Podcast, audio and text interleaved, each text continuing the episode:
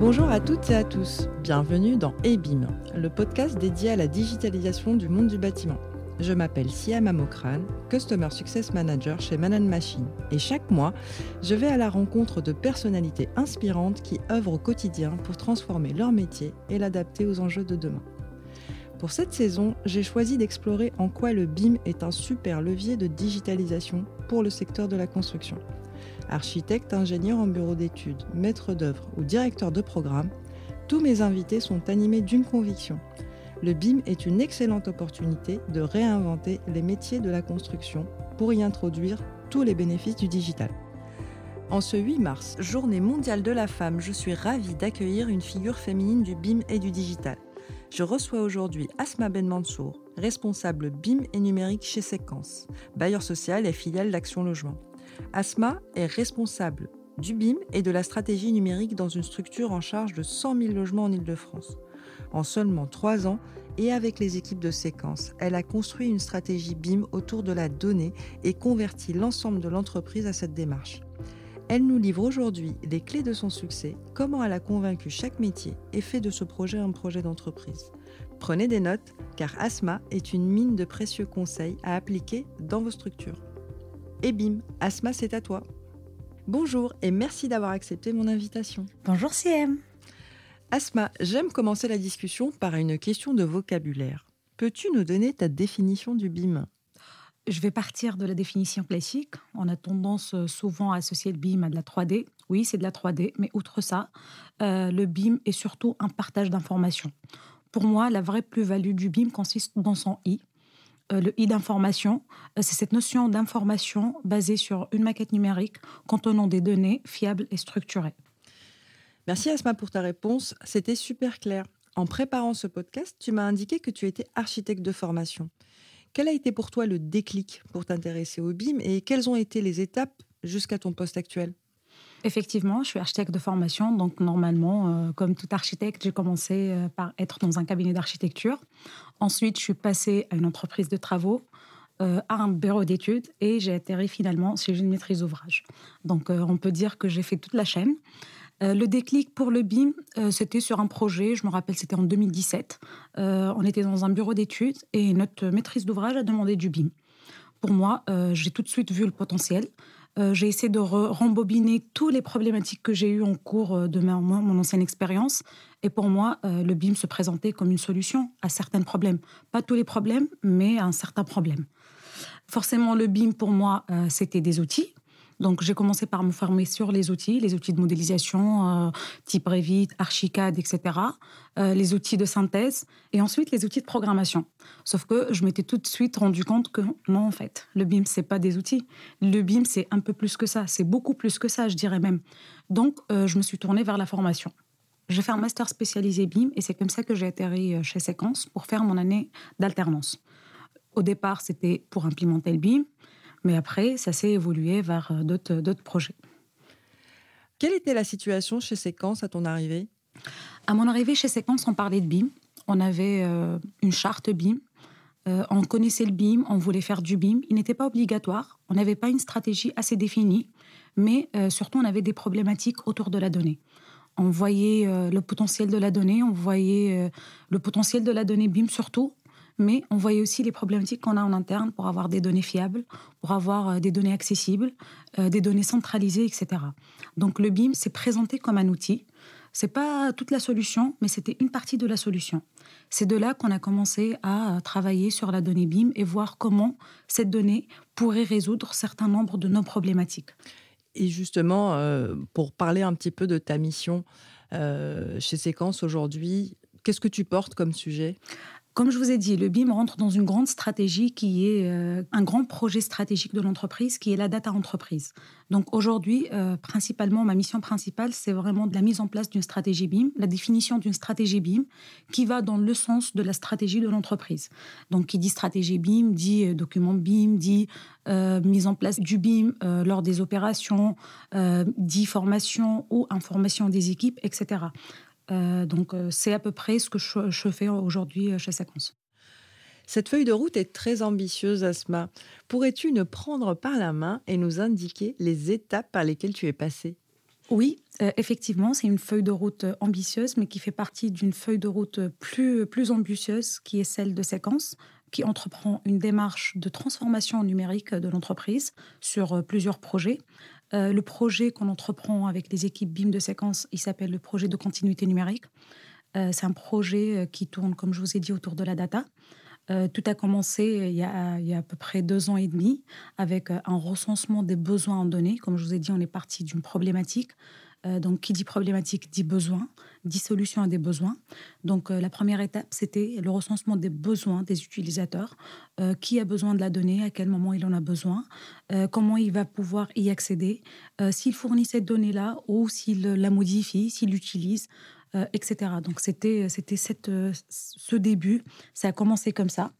Euh, ensuite, on s'était dit oui, maintenant qu'on connaît les données, comment on va les cartographier?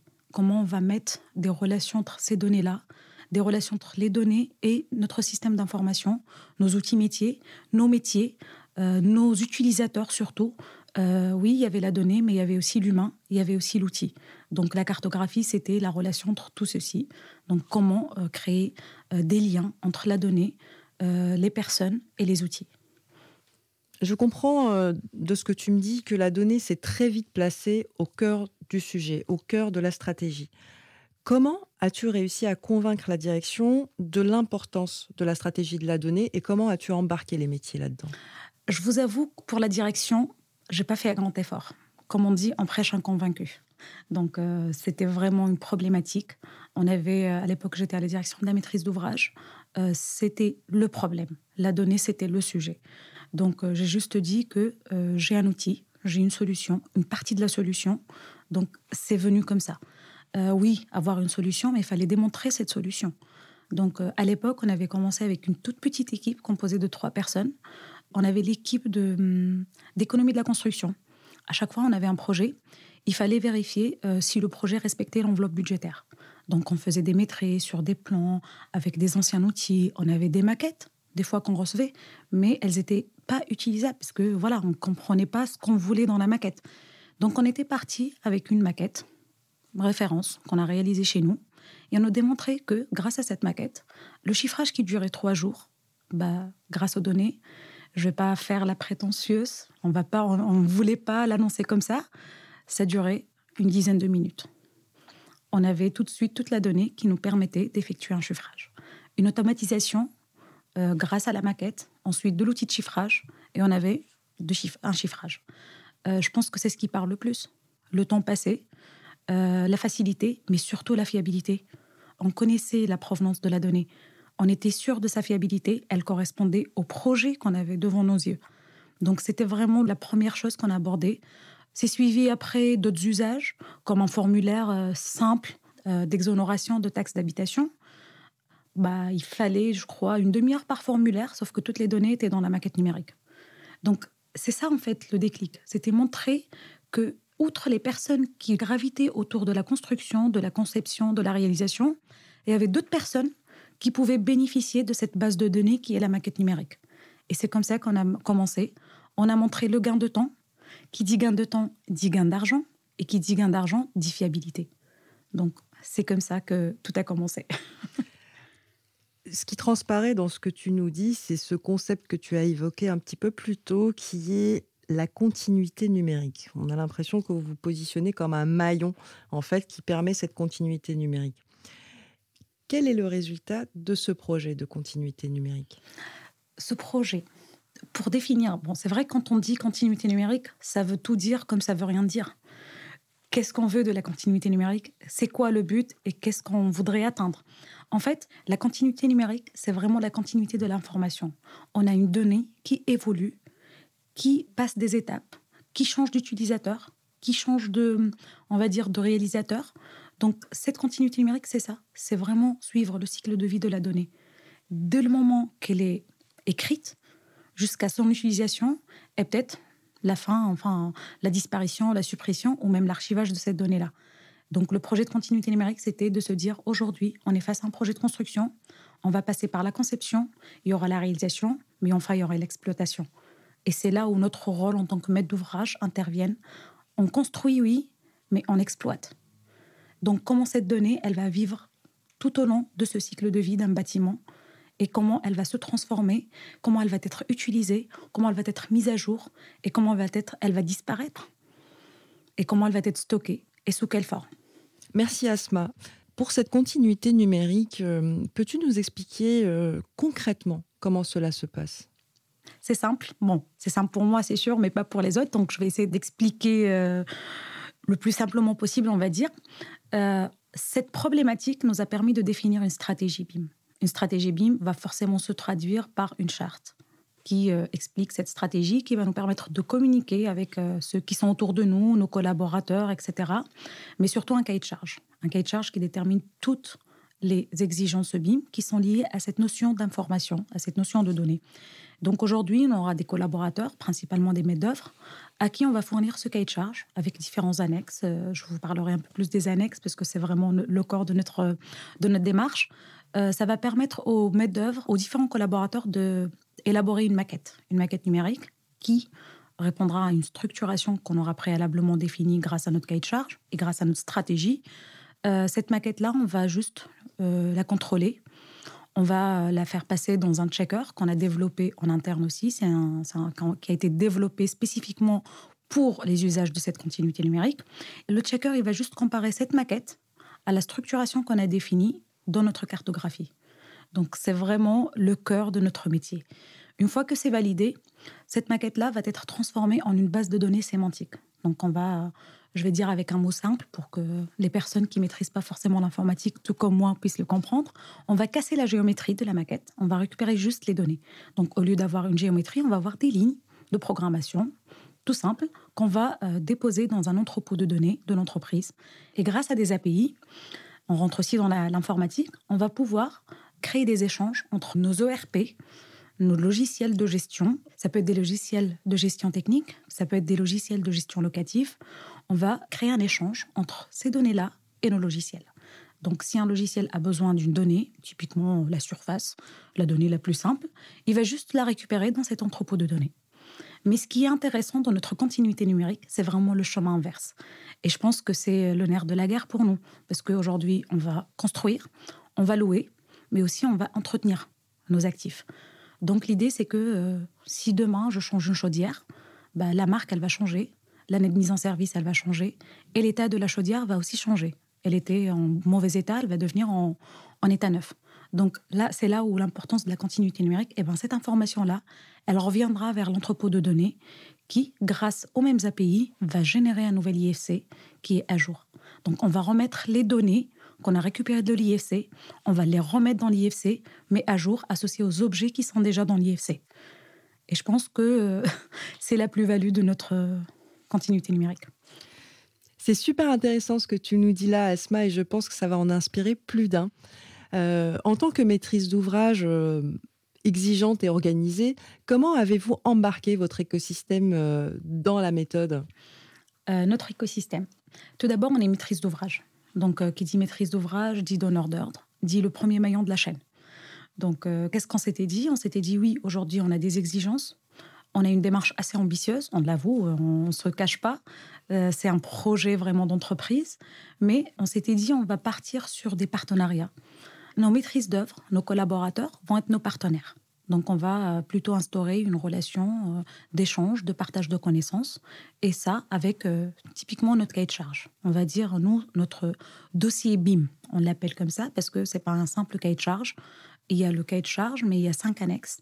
La première annexe, qui est la plus importante pour nous, c'est la matrice de détail, c'est la traduction de notre cartographie. Elle explique les objets qu'on voudrait suivre dans nos maquettes numériques, quels attributs on voudrait qu'ils leur soient associés, les propriétés, etc.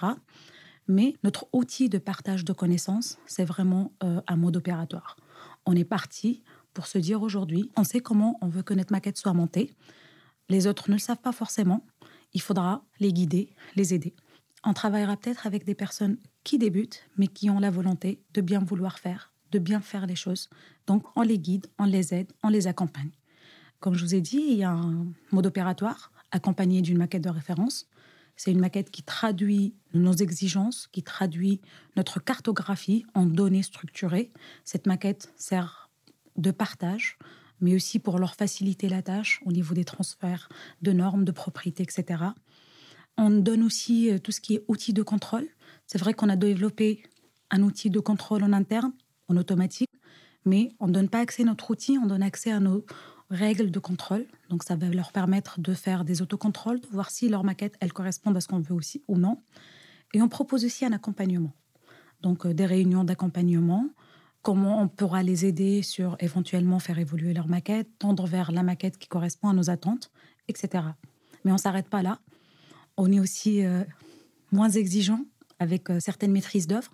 Typiquement, on avait une maîtrise d'œuvre qui n'ont jamais rédigé de convention. On leur a dit oui, mais c'est pas grave. On va pas s'arrêter sur un paragraphe qui n'est pas bon. On va récupérer la, convention que vous allez rédiger. On va vous faire une revue. On va vous accompagner sur la rédaction d'une nouvelle convention, mais on va pas vous en tenir rigueur. C'est là l'accompagnement de la maîtrise d'ouvrage. Asma, on a évoqué euh, donc ton écosystème euh, externe que vous accompagnez en tant que maîtrise d'ouvrage. Maintenant, revenons un petit peu à ce qui se passe en interne chez Séquence. Et euh, dans votre démarche, avez-vous ou as-tu rencontré des difficultés et comment y avez-vous fait face? En interne, euh, la plus grosse difficulté, c'était euh, en se présentait avec un projet d'automatisation, donc la peur de supprimer des postes, la peur de se substituer aux personnes. Donc la première chose à faire, c'était de se dire, aujourd'hui, on est là pour vous aider. On est là pour améliorer votre quotidien, pour améliorer vos process, pour vous faciliter vos tâches. Donc tout simplement, une donnée que vous devriez chercher partout sur les plans, on vous la donne dans un rapport. Donc juste en cliquant sur un bouton. Comme je vous ai dit, on a fait un recensement, un travail de recensement des données. Donc on est parti voir les métiers avec les données qui les intéressaient. Euh, le BIM aussi, c'était un problème, dans le sens où on connaissait c'était quoi le BIM. On connaissait c'est quoi une maquette numérique, mais une personne qui fait les euh, contrats de location manier des surfaces, mais ne connaît pas la maquette. Elle peut peut-être voir des plans, elle peut peut-être lire des surfaces, mais elle ne sait pas que cette surface-là, elle peut la voir directement sur un tableau toute prête, sans avoir faire plusieurs manipulations. Et donc, c'était ça, comprendre le métier des autres et leur parler leur langage, leur parler leur métier. Et si on allait leur parler du BIM, vraiment leur parler de la partie qui les intéressait leur montrer la partie de la maquette numérique qui va les intéresser et la facilité avec laquelle on pourrait accéder à l'information grâce à cette maquette numérique. Donc ça, c'était ce qu'on a fait. Après, je vous avoue que nous, on avait une très belle équipe projet, une équipe projet composée d'experts métiers, mais aussi d'experts informatiques. On avait notre DSI qui nous soutenait. C'est grâce à eux, je pense, qu'on est, qu'on en est arrivé là. Ils répondaient à toutes nos folies, ils nous suivaient. Donc, on a travaillé en mode start-up. On avait une équipe projet de constituer, mais on avait aussi des intervenants experts métiers à chaque fois qui intervenaient d'une manière ponctuelle pour euh, valider les besoins, pour euh, revoir, pour revalider ce qu'on avait mis en place, pour peut-être nous parler d'une certaine difficulté qu'ils vont rencontrer lors d'un projet, etc. C'était un projet innovant. On n'avait pas trop à convaincre les gens. Pour eux, ils voyaient, euh, certaines personnes voyaient directement le potentiel. D'autres étaient un peu réticentes, mais on a réussi. C'est super inspirant tout ce que tu nous dis. c'est très intéressant. Est-ce que pour toi, le BIM a été un levier de digitalisation de l'entreprise? Forcément, j'ai tendance à dire oui. Euh, notre projet, nous, il a commencé, enfin le projet de continuité numérique, il a vu le jour en septembre 2020. Donc, euh, c'était les premières euh, ébauches du projet. on avait validé ça avec la, avec la direction. Ils ont dit oui. Donc, on avait commencé. Euh, je ne sais pas si c'est notre projet ou pas, si ce projet-là ou pas, mais euh, en 2021, il y a eu 25 projets qui se sont inscrits dans la feuille de route de transformation euh, numérique de l'entreprise. Et le projet de continuité numérique, c'était un seul projet en 2021. En 2022, on en est sur 5. Donc, oui, ça pourrait être un déclencheur. Alors, pour parler de déclenchement justement de cette transformation numérique, et puis euh, comment le BIM y participe. On entend souvent euh, que le BIM euh, correspond à de gros investissements. Est-ce que pour toi ça c'est réel? Et comment doser cet investissement? Je vais vous parler de notre projet. Nous, dans notre cas, oui, il y a eu un investissement, mais c'est plus un investissement humain. On a beaucoup fait en interne. Comme je vous ai dit, on avait une équipe de 15 personnes. C'est sûr pour développer, parce que forcément, il faudra se faire accompagner pour développer par des partenaires qui s'y connaissent. nous, dans notre cas, on a choisi de se faire accompagner pour développer quelque chose pour nous et de se dissocier des solutions marché, de se dissocier des éditeurs, etc. On a eu un investissement, on a eu un financement euh, de la part du programme Alinov d'Action Logement. C'est ce qui nous a permis euh, de aller au bout de ce projet, enfin aller au bout d'une partie de ce projet de continuité numérique. Euh, oui, le BIM coûte de l'argent dans le cadre des opérations, dans le cadre des projets qu'on va faire partie en BIM. Mais moi, je suis de la team qui dit il y aura un retour d'investissement. Euh, si c'est pas un retour d'investissement sur le projet en lui-même, ça sera sur la qualité, euh, sur la fiabilité, et je partirai, je dirais plus sur la fiabilité de la donnée, sur l'exactitude de la donnée. Et en tant que maître d'ouvrage, en tant que bailleur, constructeur, exploitant, oui, ça coûte de l'argent, mais oui, on va euh, revenir sur nos pieds. Asma, si tu avais un conseil à donner aux maîtrises d'ouvrage qui hésitent à adopter le BIM, quel serait-il? Qui hésitent à adopter le BIM Euh, allez-y, foncez. Mais euh, juste un conseil. Ne faites pas du BIM pour faire comme les autres. Ne faites pas aussi du BIM que les autres ont fait ou qui ressemble aux autres. Faites un BIM qui vous ressemble, qui répond à vos besoins et qui s'adapte à votre organisation. C'est surtout ça. Au moment où on enregistre ce podcast, Asma, nous sommes le 8 mars. Et je ne peux pas passer à côté de cette journée spéciale et te demander comment perçois-tu la place des femmes dans ce domaine, dans notre métier? On ne veut pas se le mentir. Notre métier, c'est un métier d'homme. Mais je pense que nous, les femmes, on est en train quand même de gagner du terrain. On est en train de démontrer qu'on est porteuse d'idées, que ces idées sont fructueuses. Il faut juste y croire. Il faut juste nous entendre, tout simplement. Merci beaucoup Asma d'avoir pris le temps de venir nous voir. J'ai énormément apprécié nos échanges et j'espère que ça sera le cas pour ceux qui nous écoutent. Si des personnes euh, qui nous écoutent veulent te contacter, comment peuvent-ils prolonger l'échange avec toi? Bah, Je dirais LinkedIn, le premier moyen. Après, il y a les emails, il y a aussi le téléphone. Je pense qu'il y a toutes les informations sur mon LinkedIn. Il y a aussi Séquence. Je suis chez Séquence, donc euh, n'hésitez pas. Et bim, c'est fini pour aujourd'hui. Rendez-vous sur la page LinkedIn de Man Machine pour continuer la discussion avec Asma. Si ce podcast vous a plu, parlez-en autour de vous et donnez-lui 5 étoiles sur votre plateforme d'écoute préférée. À très vite pour un nouvel épisode.